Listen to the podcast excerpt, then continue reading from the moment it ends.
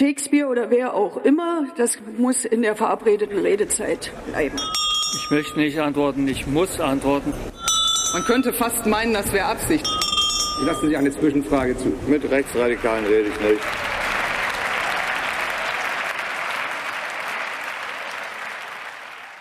Guten Tag, hier ist der Bundestalk, der Podcast des taz Parlamentsbüros. Wir reden ja jede Woche über das, was uns aufgefallen ist, was uns aufregt oder anregt. Und das ist diese Woche schon wieder die Ampel und das Heizungsgesetz. Kaputte Gas- und Ölheizungen sollen ja eigentlich durch Wärmepumpen ersetzt werden ab 2024. Das wollen die Grünen, steht auch im Koalitionsvertrag und im Koalitionsausschuss wurde das auch zweimal beschlossen. Aber die FDP will jetzt lieber doch nicht und hat dafür gesorgt, dass das diese Woche, das Gesetz, das eigentlich im Bundestag sein sollte, eben nicht im, in den Bundestag eingebracht wird. Und ob die FDP jetzt ganz viele Nachbesserungen will oder ob die eigentlich das ganze Gesetz nicht will, das ist eine der Fragen, die irgendwie offen sind im Moment. Klar ist auf jeden Fall, in der Ampel hängt echt der Aussegen schief. Also Habeck redet von Wortbruch Richtung FDP. Und bei der FDP gibt es Abgeordnete, die Habeck attestieren, dass seine Pläne unfassbar dämlich sind. Also irgendwie scheint diese Regierung im Moment die Opposition arbeitslos zu machen. Sie macht nämlich deren Job gleich mit. Also eine Menge Fragen. Kommt jetzt das Gesetz oder kommt es nicht? Fliegt die Ampel vielleicht sogar auseinander? Oder wie groß ist die Gefahr? Oder kommen jetzt alle wieder runter vom Baum und es gibt das Gesetz doch? Und vielleicht die wichtigste Frage ist, was bedeutet diese ganze Geschichte, die so ein ziemliches Debakel ist, finde ich, für die Klimapolitik und für die Zukunft der Klimapolitik? Mein Name ist Stefan Reinecke. Ich bin im Parlamentsbüro zuständig für die SPD und bei mir sind heute Anna Lehmann. Ich äh, leite das Parlamentsbüro und bin zusammen mit Stefan für die SPD und das Kanzleramt zuständig. Genau. Bernhard Pötter, zuständig für Klima, Energie und Umwelt. Sabine Amordel, ich berichte über die Union und über die Grünen neuerdings auch. Gut, ja, schön, dass ihr da seid. Jetzt mal ganz im Ernst, hättet ihr vor weiß nicht, zwei, drei Monaten gedacht, dass sich die Ampel jetzt über sowas, Wärmepumpen und Gasheizung und diesen Austausch derartig zerlegt? War das absehbar oder ist das aus, aus dem Off gekommen? Ehrlich gesagt, ja. Ich fand, das war absehbar, weil äh, doch gerade die Grünen und die äh, FDP in puncto Klimapolitik ganz unterschiedliche Vorstellungen haben in Bezug auf, was muss der Staat vorgeben und äh, was soll der Markt regeln.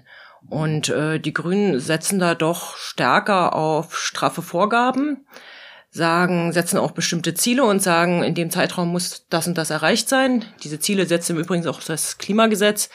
Und äh, die FDP betont ja auch immer wieder die äh, die unsichtbare Hand des Marktes setzt viel mehr auf Marktelemente, setzt auf Technologieoffenheit. Was das dann im Konkreten heißt, weiß man manchmal nicht, aber im Prinzip war dieser Clash schon so absehbar. Aha, okay.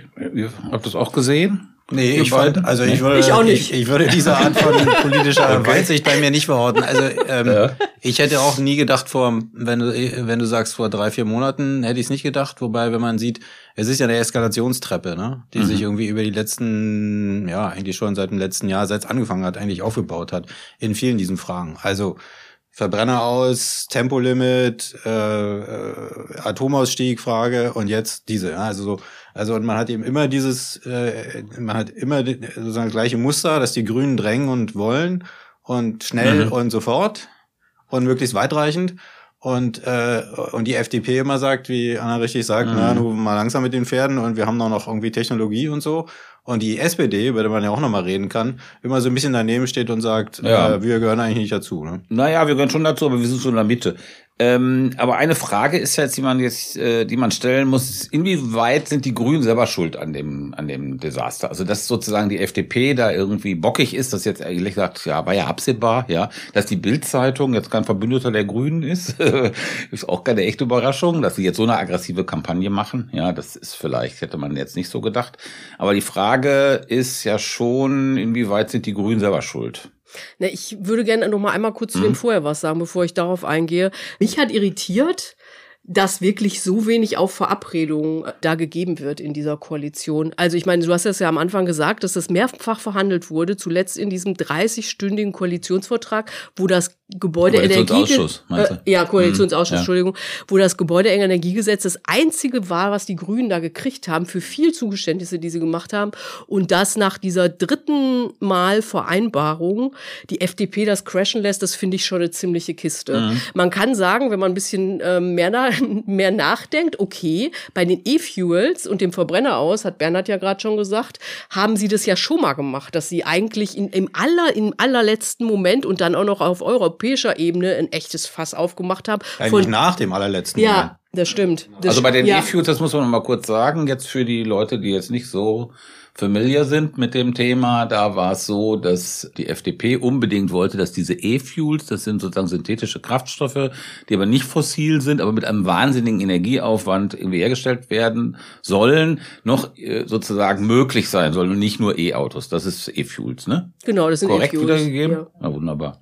Wichtig ist dabei, dass es irgendwie davon nicht viel gibt und dass das, mhm. äh, es wahnsinnig viel Bedarf geben wird, zum Beispiel für äh, Schiffe und äh, Flugzeuge. Und dass deshalb alle, äh, die allermeisten Experten sagen, dass das eh nicht reichen wird für Autos. Aber mhm. gut. Aber um äh, auf deine Frage zu kommen, die du mir jetzt gerade eigentlich gestellt hast, äh, mit den Grünen. Also, dass sie das, ich weiß jetzt nicht genau, wie deine Formulierung war, dass sie das selbst schuld sind, das würde ich jetzt mal nicht sagen. Dass sie dazu beigetragen haben, würde ich schon sagen. Okay. Also, sie haben natürlich dadurch, dass der unfertige Gesetzesentwurf ohne Sozialkonzept und völlig ohne Kommunikationsstrategie bei der Bildzeitung gelandet ist, ein Tor aufgemacht, also sozusagen mhm. allen, die da irgendwie dran wollten an dieses Gebäudeenergiegesetz, so eine Steilvorlage gegeben haben, äh, dass man schon sagen muss, ey, das war aber echt nicht gut gemacht. Und dann hatte man natürlich noch oben drauf diese ganze Affäre um den Staatssekretär, Herrn Greichen und den Trauzeugen mhm. und so weiter und so fort. Also sie sind schon nicht gut aufgestellt in dieser Auseinandersetzung gegangen. Mhm. Seht ihr das auch so? Also die Grünen sind irgendwie mitschuld, vielleicht auch, weil sie sozusagen nur so selber so Echokammern haben, wo Wärmepumpe irgendwie super ist und also nicht so eine Klientel haben, die so ungedämmte Häuser irgendwie in Sachsen-Anhalt hat? Ich, ich, ich würde sagen, Sabine hat recht. Ich würde sogar noch weitergehen. Sie unterschätzen irgendwie, welchen Echoraum Oh, oder sie überschätzen den Echoraum, den sie tatsächlich haben. Du hattest ja neulich ja. ein äh, sehr lesenswertes äh, Interview. Nee, du hattest dann Herrn Schröder, Wolfgang Schröder, den Politikwissenschaftler. Also du, meinst jetzt, du sprichst jetzt Sabine äh, ja, an. Ich genau. spreche Sabine an. Sabine hatte neulich Text im, genau. im, am letzten ja, Samstag. Ein Text über den Niedergang. Ja, ein, Nieder ein Text über den Niedergang der Grünen geschrieben oder über die Angeknacktheit Das würde ich jetzt nicht sagen. Niedergang würde ich jetzt nicht sagen. Und da sagte der Politikwissenschaftler Wolfgang Schröder, die Grünen, so sinngemäß paraphrasiert, mhm. die Grünen haben zwar die Hoheit, die Hegemonie in den intellektuellen Zirkeln, aber sie haben eben nicht die Hegemonie in der Bevölkerung. Und äh, das schlägt immer wieder zurück. Und wenn man dazu noch den Eindruck erweckt, also Stichwort Kommunikation, wir sind eigentlich die Einzigen, die wissen, wie schlimm es ums Klima mhm. steht. Und ihr habt alle keine Ahnung. Und wir müssen euch jetzt mal wirklich sagen, dass die Lage ernst wird, äh, ernst ist, dann erzeugt das eigentlich nur Verdruss und Abwehr. Und diese Widerstände, die es jetzt gegen das Gesetz gibt, die sind auch zum Teil mit dem Habitus der Grünen erklärbar. Wir sind die Einzigen, die wissen, worum es geht. Bernhard, ich glaube, du musst jetzt die Grünen verteidigen. Kein Problem. Nein, also ich habe tatsächlich eher ein Problem mit diesem, äh, also ich finde, das ist so ein bisschen blaming the victim. Äh, denn ich finde, man muss nochmal das Größere äh, ein bisschen aufmachen. Es sind ja nicht die Grünen, sondern es geht ja vor allem auf Habeck und sein Ministerium zurück. Ne? Also es ist jetzt Baerbock, äh, Özdemir und alle anderen sind ja da raus. Es geht um Habeck und um sein Ministerium. Wenn man sagt, die waren schlecht vorbereitet äh, in der Kommunikationsstrategie, stimmt das? Klar. Wenn was geleakt wird, was vorher nicht klar ist, ob man denen dann vorwerfen kann, ihr hattet noch keine in der unfertigen Strategie, keine äh, Kommunikationsstrategie. So ist es halt, wenn geleakt wird. Aber man muss eben, finde ich, auch mal, um ein bisschen fair zu sein, zu sagen, dass dieser Minister und vor allem dieses Haus seit jetzt 14 Monaten oder so 24 Stunden, sieben Tage die Woche arbeiten, weil diese ganze Gasnummer alles bei denen lag. Und sie haben diese Gasnummer gemacht, sie haben sozusagen einen Riesenaufwand, den der vorher nicht absehbar war, von dem vorher nie jemand dachte, dass wir ihn brauchen innerhalb von einem Jahr praktisch vom russischen Gas wegzukommen und gleichzeitig ja noch in ihrem Bereich unglaublich viel gemacht bei der Energiewende. Die haben dieses letztes Jahr dieses Oster, dieses Sommerpaket mit der erneuerbaren Energien, wir kennen das alles. Also die haben wahnsinnig viel gearbeitet und dass dann mal mhm. handwerkliche Fehler passieren, wie damals auch diese Gasumlage im mhm. Sommer, und dann eben so eine Strategie. Ich finde, das ist nicht zu entschuldigen. Wir wollen ja hier nicht entschuldigen, aber erklären kann man sowas schon. Und wenn du dir die anderen Ministerien ansiehst, die haben ja alle, äh, die, die tuckern ja irgendwo alle im Windschatten, so. Aber wir kommen nachher noch auf sozusagen die, das größere Format der Energiewende, wie viel ja. da passiert ist, was du jetzt angesprochen hast. Aber die Frage ist schon, ob diese Gasumlage, ne, was ja sozusagen auch eine soziale, äh, schwierigen Effekt hatte, ja. Und hier, ob es nicht zweimal die gleiche Deformation gibt, nämlich irgendwie zu wenig sind für sozialen Ausgleich. Würde ich, würde ich dir recht geben, Stefan. Und äh, also Klima first, Soziales second, dieses Muster ist erkennbar. Und äh, das lag nicht, es gab nicht nur keine Kommunikationsstrategie, es gab auch nicht dieses, äh, dieses Konzept, wie federn wir das Ganze eigentlich ab. Habeck hat ja in der Pressekonferenz damals sehr unbestimmt und vage darauf geantwortet, wie ist es eigentlich für den Einzelnen, wie kann ich mir den Einbau einer Wärmepumpe leisten? Und das sind doch Fragen, die die Menschen interessieren. Also wenn man will, dass die Leute mitziehen, und die müssen ja alle mitziehen, dann muss man solche Fragen eigentlich, oder die Antworten auf solche Fragen parat haben. Und keiner wirft den Grünen Arbeitsverweigerung äh, vor, im Gegenteil. Ich würde sogar sagen, dass Habeck an dieser Stelle Opfer seines eigenen Erfolgs geworden ist. Denn dass der Heizungstausch vorgezogen wird, das wurde ja im Frühjahr 2022 entschieden. Da waren die Gasspeicher gerade mal zu einem Viertel gefüllt.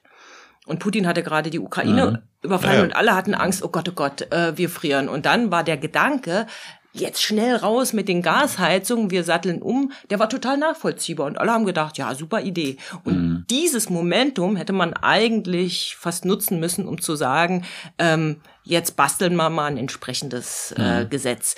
Was Habeck gemacht hat und was er auch vernünftig war, er hat sich dran gesetzt, um die Gasmangellage zu beheben. Jetzt sind die Gasspeicher wieder gefüllt. Jeder lehnt sich zurück und sagt, ach, ist doch gar nicht so schlimm und meine Gasheizung ist ja auch noch ganz schön und wieso soll ich die denn jetzt eigentlich rausreißen? Naja, aber nochmal ganz kurz. Also ohne jetzt hier, ich komme jetzt in so eine Rolle, irgendwie die Grünen immer zu verteidigen, aber mhm. ja, in dem Fall finde ich schon. Zu sagen, ich finde, das ist auch ein ganz beliebter Topos irgendwie und hat sich so eingeschliffen, die Grünen haben kein soziales Gewissen. Ja? So, wenn man jetzt in dieser ganzen Frage Frage sagt, in der ganzen Frage, was kostet die Energiewende und wie verteilt man das sozial, dann gibt es zwei Sachen. Erstens, in Deutschland ist noch nie irgendwas gemacht worden, ohne dass es sozial mit Milliarden abgefedert wurde in dem Bereich. Also wir denken an die Kohlekommission, an die 40 Milliarden und so weiter. Also dieser Eindruck, wir machen hier irgendwie Energiewende, Klimaschutz und der Rest der oder ein Drittel der Bevölkerung irgendwie erfriert und verhungert, den kann man nur gerade in Deutschland nicht machen. Ne? Hier wird immer alles mit sehr viel Geld, auch global gesehen, sehr viel Geld abgefedert. Und und die zweite Sache ist, die Grünen haben ja schon immer bei allen diesen Fragen ein Konzept. Die sagen, wir erhöhen die Preise und wir geben es Leute, den Leuten über die sogenannte Klima, über das sogenannte Klimageld wieder zurück. Was ist mit dem Klimageld? Das Klimageld liegt nicht bei den Grünen, sondern wo im Bundesfinanzministerium. Und ich habe gerade heute mit Grünen gesprochen und die haben gesagt, naja, das liegt da, im November machen die vielleicht einen Aufschlag aus dem, aus dem Finanzministerium und dann kommen die Fragen, wie viel Geld haben wir, wer kriegt es? Das heißt, wir sind wahnsinnig zufrieden, wenn noch in dieser Legislatur irgendwas passiert. Das heißt, wenn man sagt, es gibt keine Idee in dieser Regierung, wie man das sozial abfedert, ja, aber ich finde auch da wieder muss man sehen, was machen eigentlich die anderen. Also du meinst, Thema. Lindner ist schuld.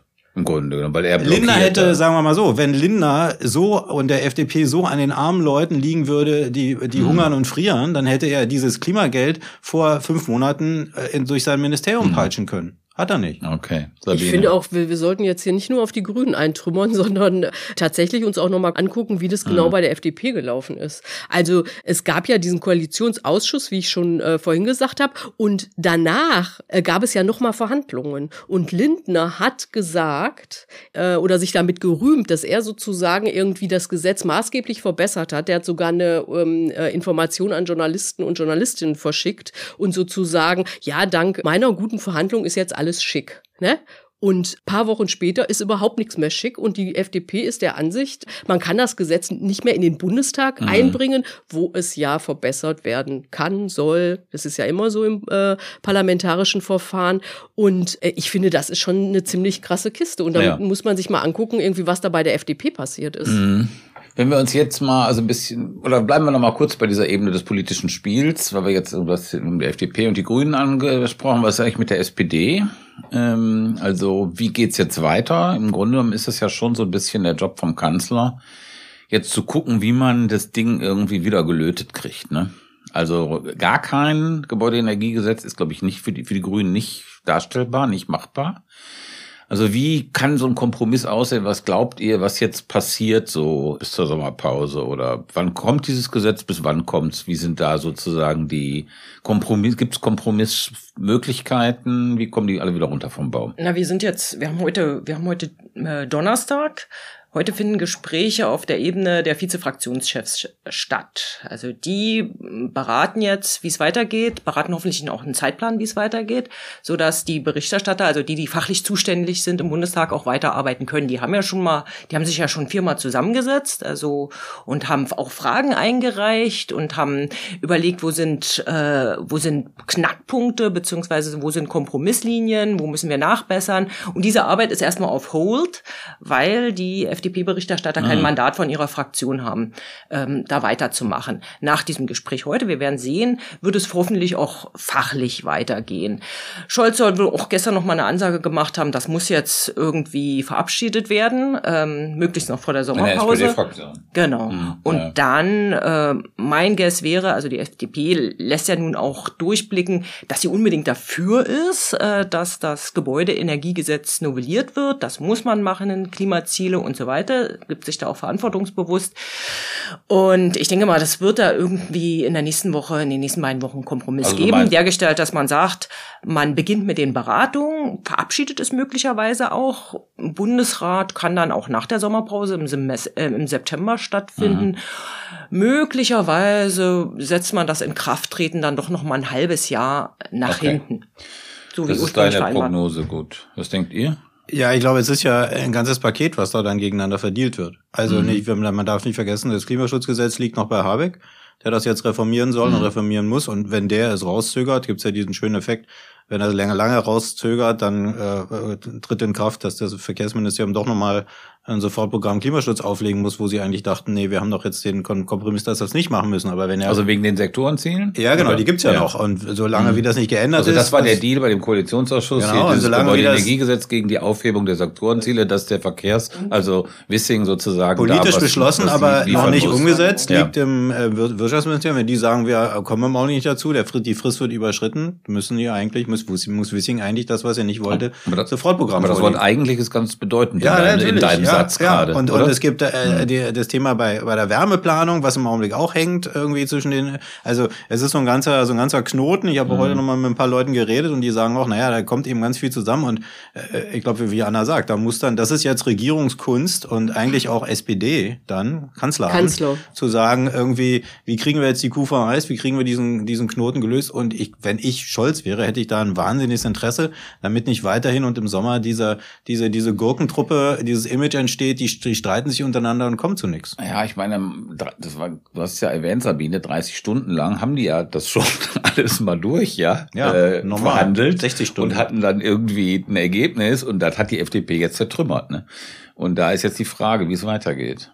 Ja, ich glaube auch, ich glaube auch, dass es äh, ein Ergebnis geben wird in, äh, also zumindest auf der Ebene, dass das in den Bundestag eingebracht wird in der nächsten Sitzungswoche. Also davon gehe ich nach allem, was ich jetzt höre, aus. Ich habe auch gehört, Scholz habe eine Ansage in Richtung FDP gemacht. Ich weiß aber nicht, ob das stimmt. Also man hört ja im Augenblick viel, aber ich finde, es wäre auch seine Aufgabe. Also das ist, äh, die FDP grätscht da ganz klar aus einer Vereinbarung in der Koalition mhm. raus, die unter Führung des Kanzlers im Koalitionsausschuss entstanden ist und deshalb ist er da in der Verantwortung. Das äh, finde ich auf jeden Fall ziemlich wichtig. Und die FDP muss natürlich auch gucken, dass sie nicht überzieht. Also das eine ist, sich in der Regierung zu profilieren und zu zeigen, äh, wir vertreten, die sehen sich auch immer mit an der Seite von Millionen Verbraucherinnen, wir vertreten hier die Interessen äh, von ganz vielen Menschen gegen den Überoptimismus und den Übereifer der Grünen. Das ist das eine. Aber auf der anderen Seite haben sie überhaupt kein Interesse daran, dass diese Regierung platzt. Ich meine, wenn man sich jetzt mal vorstellt, die bringen das vor der Sommerpause nicht in den Bundestag ein, also am besten wäre schon, wenn sie das wirklich machen wollen, dieses Gesetz, und davon gehe ich aus, dass es kommen wird, dass sie das auch vorher im Bundestag verabschieden. Weil sonst hat man diese Sommerpause, wo Themen aufs schönste Blüten treiben und äh, eine Steilvorlage für alle, die diese Koalition oder besonders die Grünen anschießen wollen. Und mit Blick, dass wir im Oktober zwei Land, zwei wichtige Landtagswahlen haben, ist es natürlich was, mhm. was äh, furchtbar sprießen wird und was auch die Fliehkräfte in der Koalition Koalition erhöhen würde. Und das, da kann eigentlich niemand dieser drei, mhm. dieser drei Parteien Interesse dran haben. Ja, ich, alles richtig. Ich finde nur, ich finde die spannende Frage ist, die ich auch nicht beantworten kann. Vielleicht seid ihr da schlauer. Was will die FDP? Also, was kann man der FDP geben? um diesen Knoten zu lösen. Also mir ist auch in den letzten, in, in diesem, was ich sprach, diese, diese Treppe der Eskalation, mhm. angefangen beim Verbrenner aus, äh, über all die Sachen. Mir war nie wirklich klar, ist das sozusagen ein faktisches Problem der FDP? Wollen Sie eine andere, eine bessere Lösung oder blockieren Sie aus strategischen Gründen oder beides? Und wenn das so ist, wo ist sozusagen das, was man ihnen jetzt geben kann, damit es zu einem Kompromiss kommt? Das, was du sagst, ist ja auch völlig richtig. Sabine, dass der Kanzler sagen muss, ich bin der Herr im Haus und ihr könnt euch nicht so, so, so hier verhalten.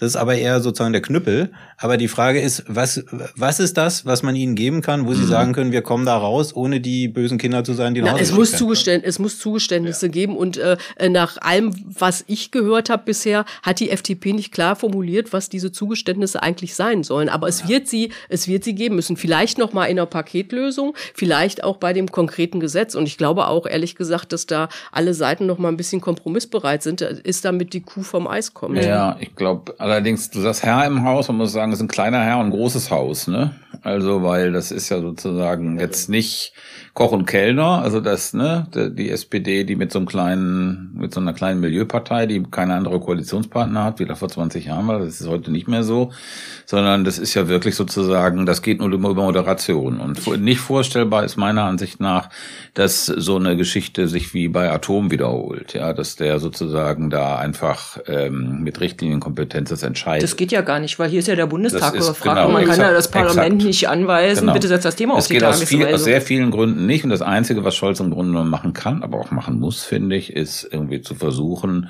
das irgendwie ähm, zu moderieren, so dass es irgendwie ein Ergebnis gibt. Diese FDP-Frage, das finde ich total richtig, aber was du gesagt hast. Was ist, was will die FDP? Ja, aber Ihr Moderation ist mir echt, äh, ist mir echt zu wenig. Also ich finde, äh, dass das schon irgendwie die Aufgabe des Kanzlers ist, zu sagen, hier müssen grundsätzliche Regeln einer solchen Ko äh, Koalition müssen eingehalten werden, sonst ist das mit der Zusammenarbeit wird wirklich schwierig. Ja, aber das ist wie mit so Kindern, weißt du, wenn du sagst, das muss grundsätzlich eingehalten werden, dann bedeutet das nicht, dass das auch passiert. Nee, aber ich und finde, man, kann ihn schon mal daran erinnern, nee. man kann ihn schon mal daran erinnern, was er selber sagt und gesagt mhm. hat. Ja. Und er hat gesagt, wer bei mir Führung bestellt, der bekommt sie. Wo ist die Was er in Bezug auf die Hamburger SPD vor 20 Jahren gesagt hat. Und, er, und er hat gesagt, er äh, ist der Ansicht, dass das Gesetz vor der Sommerpause kommen ja, muss. Ja, nur das hm. hilft ja offensichtlich bis jetzt nicht so richtig. Also das ist schon eine knifflige aber du bist, Frage. Ja, aber du bist mir ein bisschen aber, zu verständnisvoll für den Was heißt verständnisvoll? Ich beschreibe einfach sozusagen, was er kann und was er nicht kann und wo seine ja, Möglichkeiten sind. Die Frage ist ja, ist ja, ob er jetzt, ob er jetzt auf den Tisch haut, öffentlich auf den Tisch haut. Nein, oder öffentlich muss er es ja nicht tun. Oder würde schon helfen, wenn er sich da noch mal klarer positionieren glaub, würde. Ihr habt so ein etwas autoritäres Verständnis von Politik. Da kommt ein Kanzler, der haut auf den Tisch und lass, dann ist lass einen doch mal. Nein, die Frage Leute. ist, ob er das tut oder ob er das nicht tut. Und ich glaube ehrlich gesagt auch, dass es dass es eher zum Ziel führt, wenn er, mhm. wenn er, wenn er das jetzt nicht öffentlich wiederholt, was er, was er schon mal ja, getan klar. hat. Aber nochmal zu der Frage, was will die FDP mhm. äh, und was kann man ihr geben? Was die FDP will und was man mir aber nur begrenzt geben kann, ist dieser Fame. Der Fame, wir sind dagegen und wir blockieren das Ganze und wir, wir, wir profilieren hier sozusagen in diesem linksgrünen Kosmos die liberale Position. Und wenn sie, also wenn man das mal weiterdenkt, dann müsste sie eigentlich fast daran ein Interesse haben, dieses Thema, also die Ampel nicht platzen zu lassen, aber das Thema Heizung über die Sommerpause bis in die Landtagswahlen zu ziehen. Mhm. Weil mit dem Thema haben sie jetzt das erste Mal wieder in Bremen den Einzug ins, äh, den Wiedereinzug in die Bürgerschaft geschafft. Sie hatten ja vorher Landtagswahlen verloren. Also sie haben jetzt für sich eine Formel gefunden, wie sie Landtagswahlen gewinnen Na, können. Bei den AKWs ja auch so super genau, geklappt. Genau, naja gut, nee, aber jetzt gar nicht. Gar nicht. Aber jetzt, glaube, Bremen und jetzt stehen sie bei neun Prozent. Ja, also ich würde sagen, ja. die, die FDP, für die FDP läuft es derzeit super. Naja, super. Also Bremen, hm, ob man das jetzt so hochrechnen kann. Also du hast aber recht, sozusagen diese ganz schlimme Krise ist im Moment nicht mehr so drängend für die FDP. Aber fragen wir jetzt nochmal sozusagen nicht auf dieser taktischen Ebene, sondern vielleicht auf so einer inhaltlichen Ebene. Diese Kritik, diese herbe Kritik, die ist ja vor allen Dingen 100 Fragen von der FDP, etwas ominös, ob die es nicht gibt, die es nicht gibt, die, es, nicht die es irgendwie doch gibt. Aber Nein, die, aber nicht so, wie sie kommuniziert so, wird. Und das ist ein ganz grobes äh, PR-Stunt von genau. der ja, äh, das FDP. ist, ist eine sehr ähm, eine Partei mit wackelnder Seriosität, das finde ich auch. Aber die ganzen Vorbehalte, die es jetzt gibt, das ist jetzt meine Frage, die ganzen Vorbehalte gegen dieses Gesetz, haben die einen Grund? Also ist es sozusagen wirklich der Fall, dass hier Leute dass es eine größere Gruppe von Leuten gibt, die da in den halben Ruin getrieben werden, die wirklich und die ähm, so einen sozialen Ausgleich, den es in, äh, bis jetzt nicht ausreichend gibt, mit dem Fördersatz von 30 Prozent. Das steht ja jetzt bis jetzt in diesem äh, Gesetz drin, 30 oder 40, haben sie es erhöht. Mhm. Na, 30 ist Grundförderung und jetzt gibt's noch Klimaboni, Boni, das kann bis okay. zu 50 Prozent Also ist, ist sozusagen Aber das verändert die, sich die Kritik, diese fundamentale Kritik an diesem Gesetz berechtigt oder haben wir es hier mit einer von der Bildzeitung und der FDP geschürten Massenhysterie zu tun? Massenhysterie, eindeutig. Also dieses Gesetz ist gut. Das ist ein gutes Gesetz, was ein wichtiges Thema angeht, was wir ewig nicht angegangen sind. In den Grundzügen völlig in Ordnung. Ich finde, man kann nicht erwarten, es hat, es hat ein paar äh, Probleme, aber ich glaube, es ist auch, das kommt nicht von ungefähr, dass wir jetzt sagen, äh, dass immer so auf dieser Kommunikationsstrategie rumreiten, was nämlich heißt, wir wissen eigentlich gar nicht, ob in dem Gesetz irgendwas falsch ist, sondern wir reden uns damit drauf, dass, dass es nicht richtig kommuniziert worden ist. Bestimmt richtig. Ich glaube, du kannst von keinem Gesetz davon ausgehen, dass wenn es aus dem Ministerium und das Recht nicht in der Vorfassung, aber dann im Bundestag kommt, als sei es perfekt. Natürlich, die werden alle noch verändert, verbessert manchmal, manchmal verschlechtert. Aber so diese Frage äh, soziale Ausgleich, klar, da kann man und da sollte man und da würde man auch noch im Bundestag was dran ändern. Mhm. Ein großes Problem, also was ich ein Versäumnis finde, ist, dass nicht wirklich sozusagen die sogenannte Anbindung an die kommunalen Wärmenetze, also was mhm. ist jetzt mit der, Fern mit der Fernwärme in bestimmten Okay, aber auch das ist. Das muss man kurz erklären, wo, um was es hier sich Ja, handelt. da geht es darum, in, in, inwieweit, äh, also wir reden immer von dieser Wärmepumpe, alle, alle denken, dass alle Leute einsam in ihrem kleinen Häuschen sitzen und jeder seine Gasheizung, die er ganz alleine hat, isoliert rausreißt, um da eine teure Wärmepumpe reinzutun. Aber in relativ vielen Gegenden gibt's ja äh, Wärme, also Fernwärmenetze oder kommunale Netze, die dann über, über, äh, über Leitungen kommen. Und, äh, und das macht ist natürlich viel einfacher, sozusagen eine große, einen mhm. großen Brenner oder Wärmepumpe zu machen und damit 50 Häuser anzuschließen, als 50 mal eine kleine Wärmepumpe mhm. reinzu. Anna, du? Nee, ich finde, du hast völlig recht, aber ich finde, du sagst, das ist so okay. Ich finde es ein eklatanter Fehler des Gesetzes, dass das viel zu wenig berücksichtigt wird.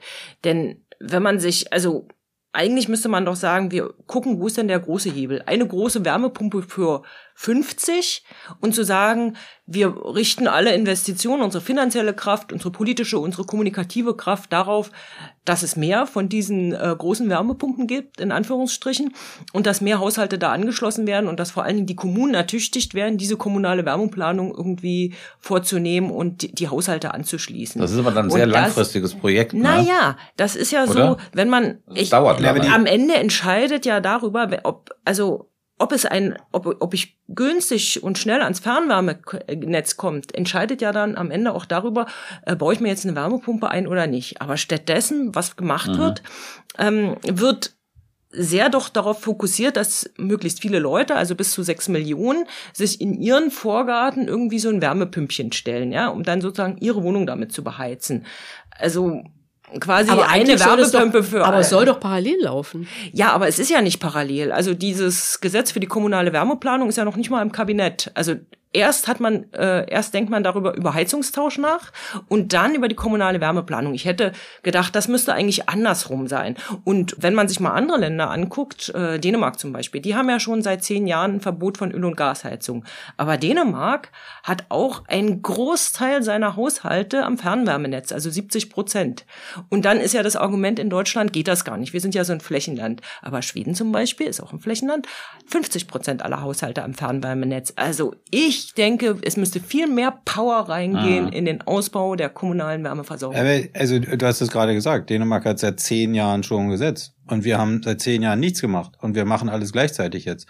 Ja. Und ich, also ich gebe dir, in den inhaltlichen Sachen gebe ich dir teilweise recht. Ich finde nur bei der Frage, ist das ein schlechtes Gesetz oder ist es Hysterie, sage ich immer, das Gesetz an sich ist nicht schlecht. Also man hätte diese, diese Verbindung zu den Wärmenetzen vorher machen können, vorher machen müssen. Aber es gibt keinen Grund, warum man nicht hätte sagen können, wir gehen mit dem Gesetz in den Bundestag und in diesem Prozess regeln wir auch die Frage mit der, mit der, äh, mit, mit den Wärmenetzen. Also es gibt keinen Grund, wenn man da nicht, wenn man da vernünftig und mit einem klaren Kopf und nicht politisch und nicht irgendwie mit Schaum vom und rangegangen wäre, die Geschichte nicht auf dieser Basis vernünftig zu machen. Mm, okay. Und da kommt dann eben die, und wo, woran liegt die Wärmeplanung? Dass die FDP sie im Augenblick wieder blockiert. Ja, Im und sie fordert sie genau ein, also das wieder zum, zum Thema PR. Die sagt, ja. wir müssten doch eigentlich eine kommunale Wärmeplanung haben, gleichzeitig blockiert sie sie. Also in dem Punkt muss man sie demaskieren. Wie bedeutend ist denn jetzt diese äh, Wärmepumpen-Austausch-Sache? Also das, äh, ich glaube, Geiwitz hat meiner Bundestagsanhörung gesagt, es handelt sich hier jährlich um ein Prozent der Heizung, die es in Deutschland gibt, die dann ausgetauscht werden, also die, die quasi ersetzt werden, weil sie kaputt sind. So wahnsinnig viele sind es ja auch vielleicht nicht. Ob die Zahl stimmt, bin ich mir nicht ganz sicher, aber ich glaube, Gabitz hat das mal im Bundestag so fallen lassen. Und die Frage ist, wie wichtig ist denn jetzt das, worüber jetzt alle reden, wo man den Eindruck hat, die gesamte Klimapolitik hängt an dieser Frage. Wie weit ist, wie wichtig ist das im größeren Bild? Also das war, ist ja der Selbstanspruch der Ampel, Grüne, Scholz aber auch. Hat nicht Lindner mal von Freiheitstechnologie gesprochen? Bestimmt. Sogar? Ja, Energien, bestimmt. Mit der Windräder. Genau.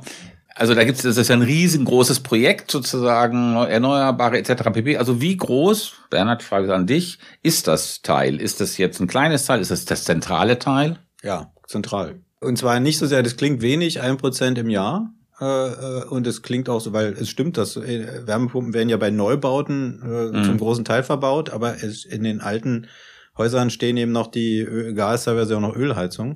Aber auch da ist ja nicht, äh, der Eindruck ist ja falsch, dass ab 1. Januar die Dinge alle rausgerissen werden und alle mit einer klar, es gibt, naja, da fängt es dann an, dass du Mhm. keine neuen mehr und dann gibt's Übergangsfristen und all das. Das heißt, es ist jetzt eben nicht so, dass es irgendwie, dass da alle rausgeschmissen werden, aber äh, es ist schon ein zentrales, äh, ein, also für Klimaschutz und Energiepolitik und ja auch Unabhängigkeit vom Gas strategisch und eben auch kostenmäßig. Gas wird ja wahnsinnig wie, teurer werden in der nächsten Zeit weiterhin. Es ist schon sehr wichtig und es ist einfach, Wärme ist einfach ein, ein Riesenproblem. 40 Prozent der Energie geht, geht für Wärme drauf und ganz viel, also und auch da wieder, Anna sagte, vor zehn Jahren in Dänemark haben sie damit angefangen, wir haben mit gar nichts angefangen. Das heißt, wir stehen Mhm. praktisch, ja, bei, nicht bei Null, aber wir stehen ganz am Anfang und wir müssen alles gleichzeitig machen. Und deswegen ist, ist es sehr wichtig, da jetzt richtig anzufangen, um nicht wieder in so eine Lage in fünf Jahren reinzukommen, Mhm. wo es dann heißt, hätten wir damals mal damit mal angefangen, aber wir haben es wieder auf die lange Bank geschoben. Sabine. Ja, und das Ding ist ja, dass diese Heizungen äh, eine gewisse Anzahl an Jahren, also alle sagen jetzt zwischen 20 und 30, Mhm. ähm, sozusagen funktionieren. Und wenn du jetzt nicht mal langsam anfängst, da einen Punkt zu setzen und zu sagen, ihr dürft jetzt diese Dinger nicht mehr neu einbauen, dann verzögert sich das ja alles immer weiter nach hinten. Deshalb ist ja auch irgendwie, es kommt jetzt vielleicht nicht auf einen, äh, auf einen Monat oder ein halbes Jahr, aber dass jetzt mal gesagt wird, okay, jetzt ist mal Schicht hier mit den Dingern, das ist absolut richtig. Ja, du kannst aber zurückrechnen. 2045 soll das Land klimaneutral sein. Das heißt, ab da dürfst, darfst du eigentlich keine Gasheizung mehr oder Öl sowieso nicht betreiben. Und dann rechnest du zurück, sind 22 Jahre, bist du ganz schnell an der, an der Lebensdauer einer Heizung. Ja, sonst kommst du ja irgendwann in die Situation, dass du den Leuten quasi sagen musst, ähm, sie müssen jetzt die Dinger tatsächlich austauschen, auch wenn sie noch funktionieren. Also das ist ja irgendwie das, was auch dahinter steckt. Und dann wird nämlich richtig teuer, Genau. weil das kannst du nicht selber machen und da kommt dann der Ruf nach dem Staat und dann ist der Finanzminister Mhm. sehr dran. ist dann wahrscheinlich nicht mehr Lindner, aber gut. Ja. Ich frage mich, ob diese, diese, diese Erzählung, ihr dürft nicht, äh, weil wir müssen euch vor weiteren Kosten schützen, ob das nicht nach hinten losgeht. Die Leute wollen doch nicht äh, gesagt bekommen, ihr müsst und wir haben da eine gute Mhm. Idee und bitte setzt sie um, sondern die besten Ideen sind doch immer die Ideen, die man selber hat. Also es ist richtig, der CO2-Preis wird steigen. Ab 27 kommt ein europäischer CO2-Preis auch auf äh, Verkehr und Gebäude und dann wird Heizen wahnsinnig teuer. Und das kann man ja auch immer mal wieder in die Debatte einfließen lassen. Aber spätestens dann, wenn der Nachbar eine Wärmepumpe hat und sagt, oh toll, meine Energiekosten ähm, Kosten sind so gering, ich habe dieses Ding, dann wird selbst der stoischste Wärmepumpenverweigerer sich an seinen Computer setzen und im Internet nach Wärmepumpe googeln. Und wenn man dann im Vorlauf schon mal gesagt hat, wir fahren die Produktion rau rauf und es gibt großzügige Förderprogramme, ich glaube, dann ist das ein Selbstläufer. Also du Bin meinst, ich so ein bisschen FDP-ig drauf. Ja, das, genau, das ist so der kleine FDP-Moment. Aber man hat ja gelegentlich in seinem Leben so Na, FDP-Momente. mit der Solar, mit der PV hat's ja funktioniert. Mit, mit dem Solarstrom hat's Ja. genauso funktioniert. Ja. Diese etwas paternalistische Tonlage darin, die du gerade angesprochen hast, die ist, da steckt, glaube ich, was drin, weil der Eindruck, der, glaube ich, im Moment entstanden ist, ist, dass, dass so eine Auseinandersetzung zwischen Provinz und urbanen Eliten ist. Ja, ja, es ist total zum Kulturkampf geworden. Und es ist so eine Art Kulturkampf geworden. Und die Kulturkampf ist, glaube ich, da ist das wirklich harte Problem, dass solche Kulturkämpfe dazu neigen, unversöhnlich zu sein. Also da geht es dann eigentlich nicht mehr um Geld, sondern es geht um Identitäten. Also da ist sozusagen so eine grüne Elite, die will uns vorschreiben, wie wir leben sollen. Das ist sozusagen dieses AfD-Ding.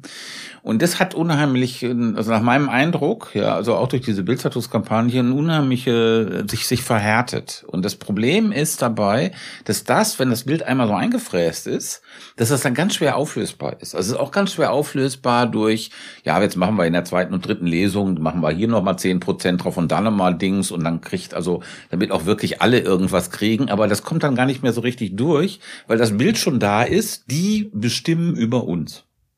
Und das ist, glaube ich, also diese Verwandlung sozusagen von Klimapolitik in Kulturkampf, das ist, glaube ich, wo wir dann alle in die Hölle fahren. Ja, aber Einspruch, euer Ehren. Also ich, ähm, ich finde, das ist ein bisschen, ein bisschen einfach oder ein bisschen zu wenig vom Ende her gedacht. Mhm. Wenn du sagst, 2045 darf in diesem Land kein fossiler Brennstoff mehr verbrannt werden und du sagst gleichzeitig, ich schreibe euch aber nicht vor, was ihr zu tun habt und selbst, wenn man sagen würde, mir ist, also ich bin nicht paternalistisch, ihr könnt machen, was ihr wollt, Kinder, äh, aber ihr müsst 2045 bei Null sein. Dann würden, die nächste Reaktion wäre, ja, was sollen wir denn machen?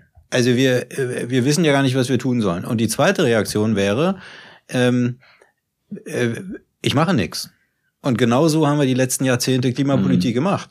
Also äh, wenn äh, der, der, also die, der Effekt davon ist, dass du knallharte Ordnungspolitik machst, dass du den Leuten sagst, wenn, also wenn du nicht auf die paternalistische Weise kommst, wie du es nennst, dann wäre der äh, knallhart zu sagen, in fünf Jahren habt ihr alle eure Heizung daraus oder es setzt was. So, und also es ansonsten. Gibt ja noch den Weg dazwischen, zu sagen, also nichts machen wird ja wahnsinnig teuer. Also zu sagen, setz weiter auf meine Gasheizung wird einfach teuer. Wenn ich aber Wege eröffne, zu sagen, aber es gibt diese und diese Alternative und wir zeigen euch Wege auf, die in Richtung Klimaneutralität führen. Also ein bisschen Zuckerbrot und Peitsche, ja. Also Peitsche ist nichts tun sehr teuer und Zuckerbrot ist, aber dieses und jenes Förderprogramm gibt es. Und wem, wer es gar nicht schafft, der kriegt eben äh, zusätzlich ah. zu diesen äh, 30 Prozent meinetwegen auch nochmal, also bis zu 100 Prozent. Ich, ich bin ja obendrauf und Mieter müssen geschützt werden. Also es muss klar sein, niemand wird überfordert, aber wir gehen gemeinsam diesen Weg. Das muss, das fehlt irgendwie gerade. Bin mir nicht sicher, ob dieses Argument in fünf Jahren wird es teuer, die Leute heute dazu bringt, ihre Entscheidung zu ändern. Da, also bin, ich, da bin ich ehrlich nee. gesagt bei dir, Bernhard, bei dem Bedenken. Also die Leute denken ja gerade, in einem Jahr darf ich keine neue Heizung mehr einbauen und äh, fangen an, ihre äh, jetzt noch mal Gasheizung einzubauen. Ja, aber das ist auch genau ein Zeichen. Übersprungshandlung. Ja, aber das ist auch genau ein Zeichen dafür, dass es nicht funktioniert, weil die Argumente, dass es irgendwie wahnsinnig teuer wird, die sind ja alle da meine pessimistische Einschätzung wäre, die Leute, wenn du sagst, in fünf Jahren wird's teuer, dann machen die Leute vier Jahre nix und in vier Jahren und elf Monaten schreien sie, Staat, gib uns Geld es wird zu teuer. Dann sind wir beim Tankrabatt der FDP vom Nein, letzten Jahr. In vier Jahren wird's teuer. Ja. Mm, also ein Argument, ich habe mal nachgeguckt, es gibt so ein, im Moment so einen Boom von Fernreisen. 2023 werden 12 Prozent mehr, wird mehr für Reisen ausgegeben in Deutschland als im Jahr vor Corona. Und besonders beliebt sind so Fernreisen Malediven. Also das ist ja so ein gewisses Kontrastbild zu diesem, ne, wenn eine Bildzeitung oder bestimmte reden die anders, denkst du, Mann, oh Mann, hier ist irgendwie die ganze Bildschicht verarmt ja gerade wegen der, wegen der Heizung, ne? Also irgendwie, das stimmt ja nicht so. Und insofern ist da schon auch, muss man sagen, ein schräges Bild entstanden. Ist vielleicht ne? auch ein und, und dass auch sozusagen Leute im Moment äh, denken, sie ähm, würden irgendwie geschröpft oder irgendwie zu irgendwas gezwungen, die sich, die sich durchaus auch leisten können. Ich glaube, das gibt's ja auch. Ne? Es sind ja nicht nur die sozusagen die Armen, die wirklich keine Knete haben, die da im Moment angegriffen, sich angegriffen fühlen. Ja, mit den Fernreisen würde ich sagen, ist auch ein Nacheffekt, weil die Leute konnten drei Jahre wegen Corona nicht reisen und jetzt holen sie es nach. Ähm, Ansonsten geht das Konsumklima ist ja schlecht. Also ähm, die Wirtschaft schwächelt, auch auf den privaten Konsum äh, zurückzuführen. Also Leute schränken sich schon ein. Mhm. Und äh, was wollte ich eigentlich noch sagen? Aber nicht beim Reisen, da sind nur mal Deutsche. Mhm. Ja, Reisen. Und ach so, das Argument mhm. Mittelschicht. Äh, und deshalb bin ich auch völlig dagegen, dass man sagt, man bezahlt hier jedem seine Wärmepumpe. Also 30 Prozent Grundförderung für jeden. Finde ich Quatsch. Ich finde, der, also es muss eine Förderung sein, die sagen, okay, wer eine Villa hat und äh, zusätzlich noch ein hübsches Sümmchen auf der hohen Kante, äh, der kriegt natürlich keine Wärmepumpe vom Staat gesponsert. Wieso denn auch? Der kann es ja leisten. Dafür sollen diejenigen, die es wirklich brauchen, die kriegen äh, die Wärmepumpe vom Staat oder meinetwegen, ich, wir sind die ganze Zeit bei Wärmepumpen, mhm. kann auch die Holzpallettheizung oder sonst was sein oder den Anschluss ans Fernwärmenetz, um mein voriges Argument auch wieder aufzugreifen.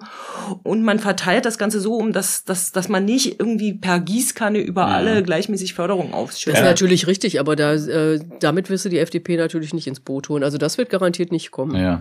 Wie, Bernhard, wie denk, denkst du darüber, was das, was Anna gerade skizziert hat? Müsste man in diese Richtung gehen, um dieses Gesetz gewissermaßen einigermaßen irgendwie über die Bühne zu kriegen? Oder was braucht dieses Gesetz noch für Ergänzungen, damit es vom Bundestag verabschiedet werden kann? Also äh, das ist jetzt eine doppelte Frage. Die eine Frage ist, was, was bräuchte das Gesetz, um, um vernünftig und gut zu sein? Und die andere ist, was braucht es, um verabschiedet zu werden? Das ist ja nicht durchaus nicht das Gleiche. Also äh, ich finde, es bräuchte diese Anbindung und eine Lösung dieser Frage, was ist mit, den mit den Wärmenetzen? Mhm. Also äh, was, wie sieht das aus mit äh, Fernwärme und so weiter? Und natürlich eine soziale Abfederung, dass man sich da klar wird. Aber soweit ich das sehe, ist das alles schon relativ vernünftig und kann vielleicht noch ein bisschen verbessert werden. Und die Anbindung, dann hätte ich damit kein Problem. Ob das reicht äh, in der, wir haben ja vorhin darüber geredet, ob das reicht in der politischen Gemengelage, dieses Gesetz über die Hürde zu bringen. Ähm, wenn zumindest einer der Player äh, für die anderen nicht immer nachvollziehbar rational handelt, äh, da wage ich jetzt keine, keine Prognose. Also Porto noch, also ich, ich glaube, was, also die soziale Abfederung, ich finde es gar nicht so, so einfach. Also ein bisschen mehr Förderung obendrauf. Einmal gibt's ja derzeit kein Konzept, wie man nach Vermögen gestaffelt irgendwie eine mhm. Abfederung ähm, machen kann. Und zum anderen ist der Mieterschutz überhaupt nicht geregelt.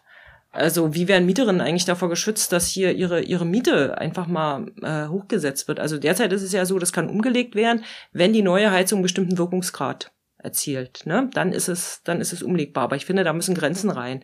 Es kann nicht sein, dass die Heizung ausgetauscht wurde, dann wird den Mietern gesagt, so, jetzt müsst ihr irgendwie 300 Euro mehr bezahlen. Ihr könnt ja, ja Wohngeld beantragen. Ja, naja, und sie sparen ja Energiekosten, das muss man dann dagegen rechnen. Mhm.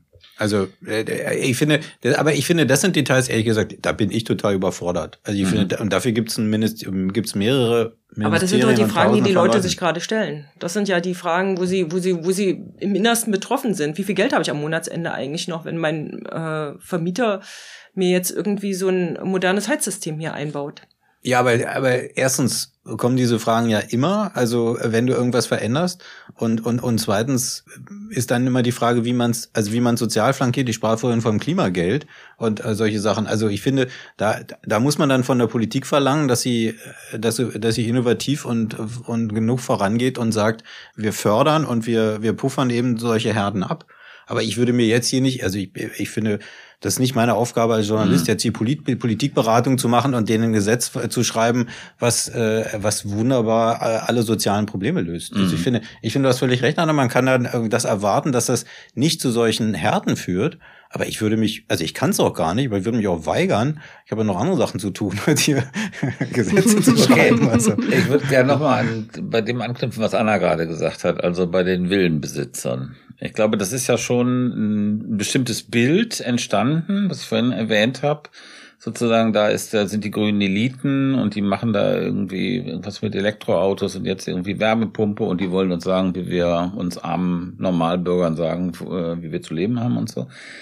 Wie könnte man dieses Bild denn durchkreuzen oder verändern oder konterkarieren dadurch, dass ähm, das ist in der Tat mit der, das ist jetzt nicht realpolitisch gedacht, mit der FDP geht sowas nicht, aber indem man sagt, äh, Verzicht betrifft auch die Reichen. Das heißt, nehmen wir mal, was weiß ich, nehmen hier Kerosin für Privatflugzeuge besteuerst du, ähm, ich weiß nicht, hundertmal so viel wie jetzt. Also, dass du bestimmte, oder Luxusautos, also Luxusartikel, dass du die, insbesondere die viel CO2 emittieren, dass du die wirklich ganz krass besteuerst zum Beispiel, um klarzumachen, hier gibt es einen sozialen Ausgleich auch in die Richtung, um das Ganze irgendwie ein bisschen äh, gewissermaßen konsensfähiger zu machen. Ist das ein brauchbarer Gedanke oder ist das, äh, führt das zu nichts? Ja, das ist ein guter Gedanke. Allerdings funktioniert, also du kannst eine Umverteilung innerhalb des Gesetzes, also im, innerhalb der Förderung machen, aber im großen gesellschaftlichen Vergleich funktioniert, funktioniert das natürlich nur über Steuern. Und dann kann man so gucken, Koalitionsvertrag sagt, keine Steuererhöhung. Gut. Steht dort. Dort steht aber auch zum Beispiel der Abbau klimaschädlicher Subventionen. Und da mhm. könnte man ja zum Beispiel mal anfangen und zu sagen, mhm. also Dienstwagenprivileg, äh, Energiesteuer auf Diesel, Kerosinbesteuerung etc. pp. Also man kann auch anfangen, in der Erbschaftssteuer zu gucken. Also es wird mehr Vermögen vererbt als verarbeitet. Die großen Vermögen, also es sind so 400 Milliarden Euro pro Jahr, die äh, vererbt werden. Das ist mehr als ein durchschnittlicher Bundeshaushalt. Und parallel diese Projekte anzugehen. Man muss nicht alles auf einmal machen, aber den Leuten das Gefühl ah. zu geben, ihr, ähnlich wie bei der Gasumlage, ihr bezahlt den, äh, die Klima, äh, die Klimapolitik aus eurem, aus eurem Privathaushalt.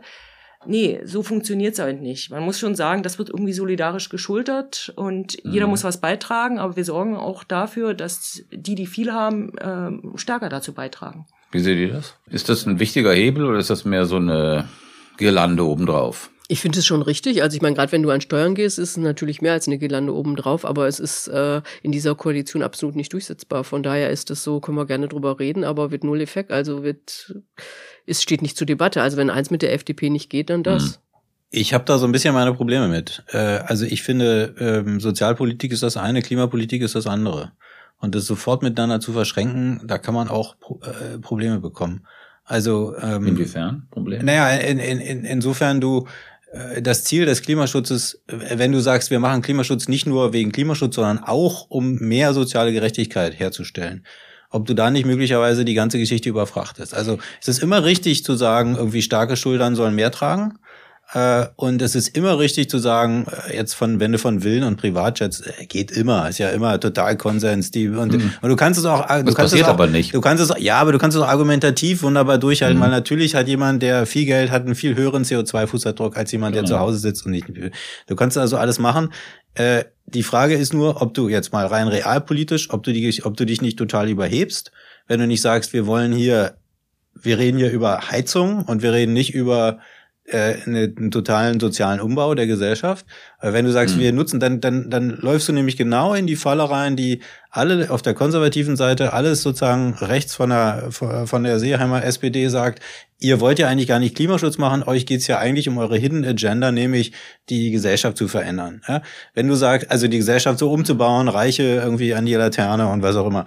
So, willst du das? Ist er, willst du das? Ist das der nächste? Muss man ja jetzt nicht, nicht an die Laterne, die sollen nur ein bisschen mehr zahlen. Laterne, Laterne, ja, Laterne brauchst du dann ja auch irgendwann nicht mehr. Aber überall LEDs. Aber, zu besteuern heißt jetzt nicht, sie aufzuhängen.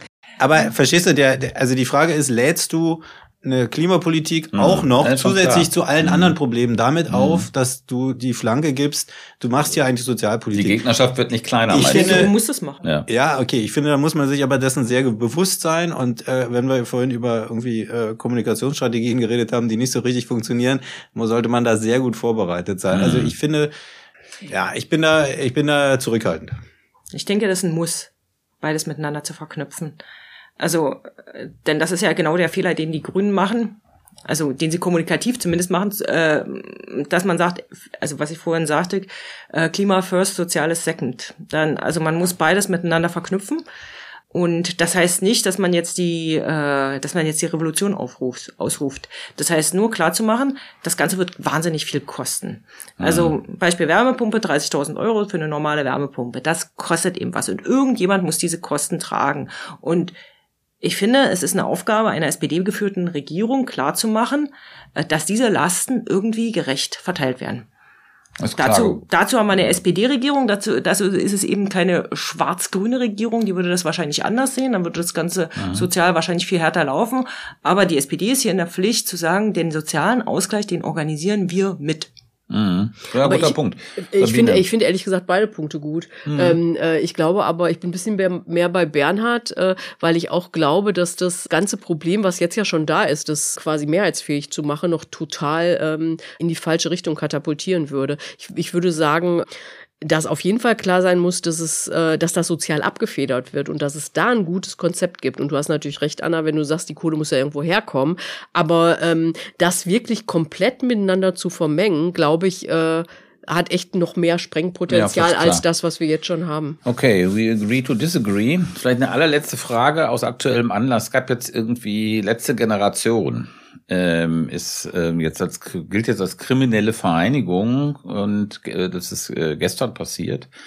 Wahrscheinlich gibt es keinen großen Dissens hier am Tisch, aber wie findet ihr das? Was ist das für eine irgendwie doch überraschende Eskalation irgendwie gegen Leute, die jetzt für radikalen Klima, äh, für radikale Klimapolitik einstehen. Ist die gilt ja nicht als äh, kriminelle Vereinigung, sondern es gibt einen Anfangsverdacht, dass äh, sie ja. eine kriminelle Vereinigung sein könnte. Das ist schon mal. Ist aber eine Eskalation. Ja, das ist eine totale Eskalation, ja. aber das müsste erst einmal ein Gericht bestätigen. Mhm. Ja, also da ist ja gestern irgendwie relativ viel schiefgelaufen und ich, äh, ich ehrlich gesagt, ich finde das ziemlich furchtbar und ähm, bin der Ansicht, irgendwie, wenn man diese ähm, äh, Bewegung weiter radikalisieren will, dann muss man es genau so machen. Also ich würde sagen, der, der Staat geht da absolut den falschen Weg.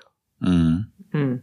Stimme ich zu. Ja, aber ich finde auch, es hat auch was damit zu tun, dass, sagen wir es mal vorsichtig, mit der begrenzten Politikfähigkeit der letzten Generation. Also wenn du dich, wenn du nur sagst, ich habe eine, ich habe Forderungen, die kann man ja bewerten, wie man will, die sind völlig richtig, vielleicht sogar ein bisschen zu nicht weitgehend genug, aber und ich gehe, es gibt keine Verhandlung auf dem Weg dahin, sondern ich will entweder nichts oder alles. Ne? Und, und du greifst zu, zu Mitteln, die relativ, jedenfalls punktuell sehr in das Leben der Leute eingreifen. Dann kommt es dazu, dass, also es gibt keine Art und Weise dazu, mhm. es gibt keinen Mittelweg, es gibt keine Kommunik also es gibt keine, keinen Kompromiss, wir machen ein bisschen und dafür kommt ja, es mhm. ist ja in manchen Städten versucht das worden. Ja, aber das ist ja eine Kritik sozusagen an der politischen Taktik von, von letzter Generation und was anderes als sozusagen äh, wir behandeln die wie eine kriminelle Ja, aber es ist vielleicht ein Versuch zu erklären, warum so eine, warum so eine Art von Eskalation ansatzweise funktioniert. Also mhm. von der anderen Seite. Ich finde auch, dass der Staat total überreagiert, total, ja, total. Quatsch. Also ja. mit der Mafia gleichzusetzen oder was? Schöne Grüße von der bayerischen Landtagswahl, sage ich da nur. Ja. Die, die, die Taktik der letzten Generation lässt sich übrigens wunderbar äh, auch auf die Wärmewende übertragen, also beziehungsweise die Lehre, die man daraus zieht, dass man Klimapolitik eben nicht als Kampf organisieren kann, als Kampf gegen eine äh, unwillige Mehrheit, sondern dass nur um Konsens geht. Hm.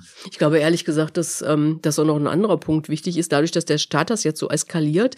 Ähm, es sind ja sowieso diese, es gibt immer mehr so konkrete Situationen, zumindest wenn man sich diese Filmchen, die äh, im sozialen, ja. in den sozialen Netzwerken so rum. Von solchen Blockaden. Äh, ja, von hm. Blockaden und wo dann irgendwie Autofahrer wirklich so aggressiv reagieren und dass es da auch noch zu einer weiteren Eskalation kommen kann. Und ich finde das ehrlich gesagt alles ziemlich unvernünftig. Ja, man müsste von allen Seiten deeskalieren, deeskalieren nicht eskalieren. Ja, also, ja das ist absolut. Ja, Insofern waren das auch bekloppt von, von Scholz, die als bekloppt zu bezeichnen. Ja, natürlich. Weil es gibt jenen, die sagen, ich klopp den jetzt mal auf die Finger oder ich fahre die jetzt mal an, irgendwie auch recht. Also ich glaube auch, dass das wirklich unberaten, unvernünftig, hast du gesagt, Sabine, ist, äh, das zu eskalieren. Das ist ein Konflikt, äh, bei dem, glaube ich, auch alle im Grunde nur verlieren, wenn der sozusagen äh, noch steiler geht. Und das ist wirklich ein Argument, also da kann man nur hoffen, dass das nicht passiert, ja, dass sich nicht irgendwelche Leute da ermutigt fühlen, wenn das jetzt sozusagen irgendwie als kriminelle Organisation tituliert bremsen, wird, ähm, dass die sich da irgendwie berechtigt fühlen, zu irgendwelchen äh, Maßnahmen zu greifen. Das kann man nur inständig hoffen. Ja, und die weitergehende Diskussion ist, was Anna eben noch kurz ansprach, einfach, äh, wie sehr, wie ist das mit der Mehrheit im, im, im Klimaschutz? Also kannst du, kannst du Klimaschutz die Klima Klimawende, die Transformation mit, ohne die Mehrheit. Das ist nochmal, darüber mhm. können wir nochmal gesondert reden, weil du wirst nie irgendeine gesellschaftliche Veränderung machen und die Mehrheit schon bei, an dir haben. Du musst halt immer mit, mit kleinen Leuten anfangen, die den Rest der Leute so nerven, dass sich was bewegt und so. Im Endeffekt musst du immer natürlich eine Mehrheit haben.